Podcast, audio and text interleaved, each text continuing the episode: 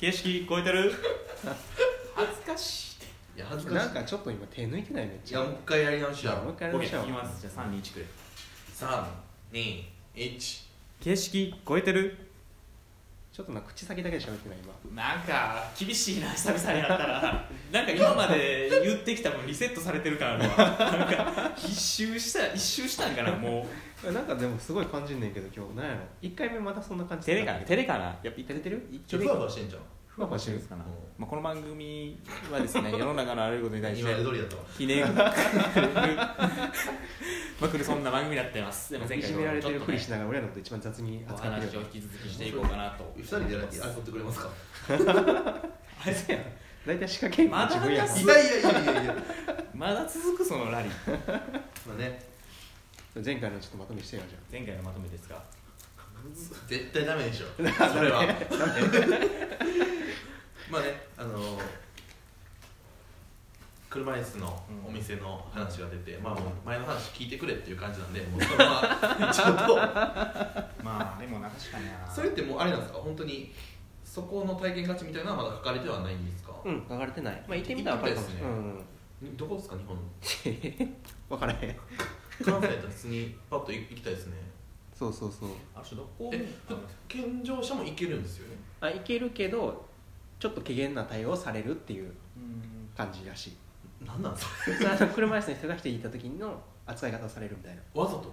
わざとっぽい。わざとっぽい。は場所はちょっとニュース。それってなんかどうなんですかね？なんか溝深めちゃうだけでちょっとするんですけどね。いやまあ実際行ってみてどうか。まあね。でも実際浩平のさっき言ってるみたいにそのなんか新しい体験価値、うん。今までのその健常者かうん。車椅子の人かみたいなうん。なんか二項対立じゃなくて全然違うとこになんか見出すっていうのは、うん。なんか一番やらなあかんことうん。なんかなって気はうん。するんですけど。確かに。なんか多分そう料理してるところの,、うん。あの見える目線とかも全然変わってくるんかなと。かうん。多分火のうん。火のコンロの火の部分が見えうん。料理見えなかったりとか、うん。多分空間設計まで考えるといろいろ変わってきて絶対面白いですよね。うん、何が見えるかとか住宅でもだいぶ変わるしね、そうですね。住宅そうですね。まあ止めかかってるから。いや全然。じゃあいや六甲文庫もちょっとそういう気配感じるなと思って視覚をなくして匂いだけっていうあれ多分あのその盲目の人とか目がうんちょっと弱い人とかうん。はそもそも香りだけで多分識別というか香りだけでしかなんていうのその香りとかさ他の五感で情報を得ていろんなものを判断してるんかなと思う。僕あの雨レインコートのやつってラジオで話してないんですよね。急今もう聞いてないと思う。いや多分それの関係することで。あそう。あリンコート。あのその目のえっとヤンヤンバンエンシュバンヤンヤンバンエンシュっていうブランドがあってでえっとそれ扱ってるブランドのそのブランド扱ってるお店にちょっと話を聞きに行って、でそれレインコートなんですけどオイえコットンにオイルを染み込ませてるレインコートででえっとうんそのディティールとか、うん。まあ、フードちょっと大きめやったりとかいろいろその素材感とかちょっと面白い感じになってて、その訳をデザイナーに聞いたらあの雨が一番綺麗に聞こえる設計にしてるっていうふうに言っててうんでそこのお店に来たお客さんであのお客さんで目の見えないお客さんがいるらしくて。でそのお客さんがその話を聞いた時にあのすごい感動してうん。そのコートを買ったらしくてその話を聞いても買っちゃったんですよ。で実際に雨の日にうん。来てみたらめっちゃ綺麗に聞こえるんですよ、へこれってなんかはあ。その視点がなかったら、まあ、なかなかあのかそそれ意識することすらないうんうんうん。ですしでそれは、えっと、ヨーロッパは傘ささない文化なんでうん。割と当たり前の話なんですけど日本において多分その話を、えっと、雨がそうやからって言われても多分僕あんま響かなかったとうん思ってて、今なんかその一つ、えー五感のうちで失ってる人がそういうことを聞いてっていうのを聞いて、うん。自分はすごく面白いなと思ってうん。購入したっていうのがあったんでだから読文庫も多分あれを目の見えない人が買ってそれでまあストーリー誰かに読んでもらったら別かもしれんけどストーリー分からなくても匂いでなんかそれを感じてもらえるみたいなところはうん。十分可能性としてあるなとは思うしそれをそういう人たちのためにあの何ろ読む読み聞かせのやつなんていうんでしたっけ？朗読ですか？え？あ朗読、うんみたいなのを朗読会みたいなのをしてもいいかなとかも、う。ん匂い匂いだけを嗅い嗅いどいてもらってその人には、うんそうなっても面白いなとか、うんうんうんうん。雨の日が楽しくなるの多いな。確かにそれ。めっちゃ良かったね。逆転すそるな。んなに良かったね。よかった。これみんなに体験してほしいですね。なんかすごい立体的で大きいフードになってて、えっとだから小さいフードやと多分布に当たってすぐ頭に当たってくるんですけど立体的になってるから布に当たって中で響いて聞こえるみたいな感じのイメージなんですよ。聞いてみな分からんやつかも聞いてみな分からんと思う。な、なんかそれに近いのは実際行ったわけじゃないけど落合陽一さんが言ってた「体で聴く音楽会」みたいな。去年かな、うん。確か。出てでそれもなんかそのボールみたいなものを持って、うん。そこから演奏の振動が響いてきて、なるほど。めっみたいなやつがあって。ちゃおもろいですねでそういうのなんかすごい近いというか似てるなというか、そういうの最近多いなみたいな、多いっすよね、うん。そうっすよね。なんか、うん、そっち系はすごい多いイメージですね、うん、なんかえちょっとそれちゃうかもしれんけどいい？最近初めてワインのペアリングを体験したりとかレストランとか行ったらやってくれるやん、はい。でやってみて、うんでなんとなくそのイメージうんペアリングって今まで体験したことなかったから、うん。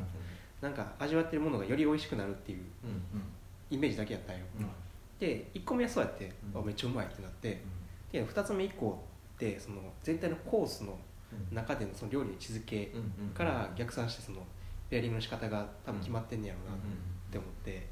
例えばただマッチするだけじゃなくてこうマッチしそうでなかなかマッチせえへんけど口の中からなくなった時にマッチするとか、例えば特定の味だけ際立ってくるとかだから繰り返し食べても飽きへんとかなんかそれがすごいなんかどんどん変わっていって面白かったっていう。あー飯の中の主役が変わってくるってそうそうそうそう。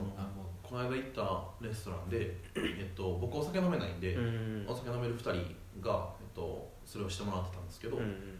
えある料理を食べた後にそのワインを飲むと口の中がナッツになるっていうのを言ってはってな普通に飲んだら全く普通のワインやけどなその料理が何かと反応して違う香り味になってるっていうのを言っててもうなんかもうほんまお酒飲めたらよかったなと思って。絶対好きな世界やと思う。そうなんですよ。そういう職業的にソムリエさんがやることでも多分ようんそうやな。ソムリエさん、うんチョイスしてペアリングってことか、うん。料理の知識もないと。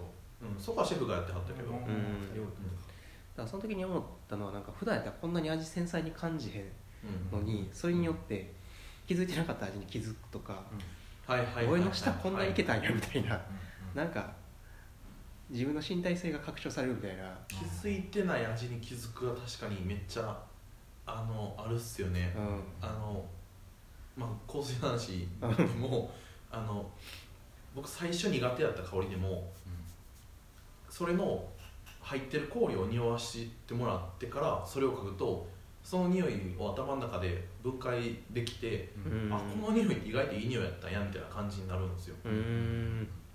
だからなんかそれはすごくなんか匂い匂いと味ってすごい連携をしてますし、なんか多分そうやって香りだけじゃなくていろんな体験にうん。置き換えれるのかなと思ってそれこそ五感とか。今のやったら自分の香りによって味覚が研ぎ澄まされたりとかうなんかプラス方向に働くみたいな話、うん。それが別に触覚っていう場合もうん。多分あれるし、うんなんか今やったらなんか手づかみで食べるご飯とかちょっと前に流行ったりしてたやんか。ああいうのもそれに近かったりはいはいはい。近くできるのかなみたいな、うんうんうんうんでもなんかそのペアリング大丈夫ですか時間？まだちょっとある2分いける。なんかペアリングっていうところでいくと、うん。なんか多分今ごめんなさい多分違う方向に話持っていこうとしてたのをってるんですけどちょっと一個だけ話がなんかあってフードペアリングっていう前話したかもしれないですけど2人は。あの今サイトでヨーロッパの料理人さんとかもかなり使ってるらしいんですけど、うん。えっと、サイトである一つの食材を入力するとあそれのなんか分子レベルか香りか何かで、えっと、それに合うその食材に合う食材が一覧でバー出てくるらしいんですよ。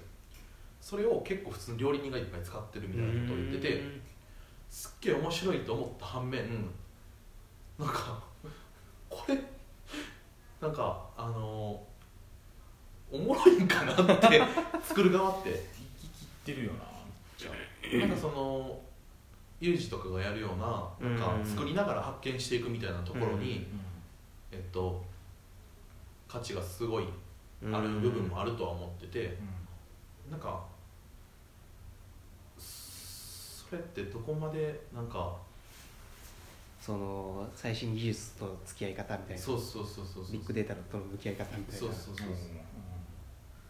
それ確かに。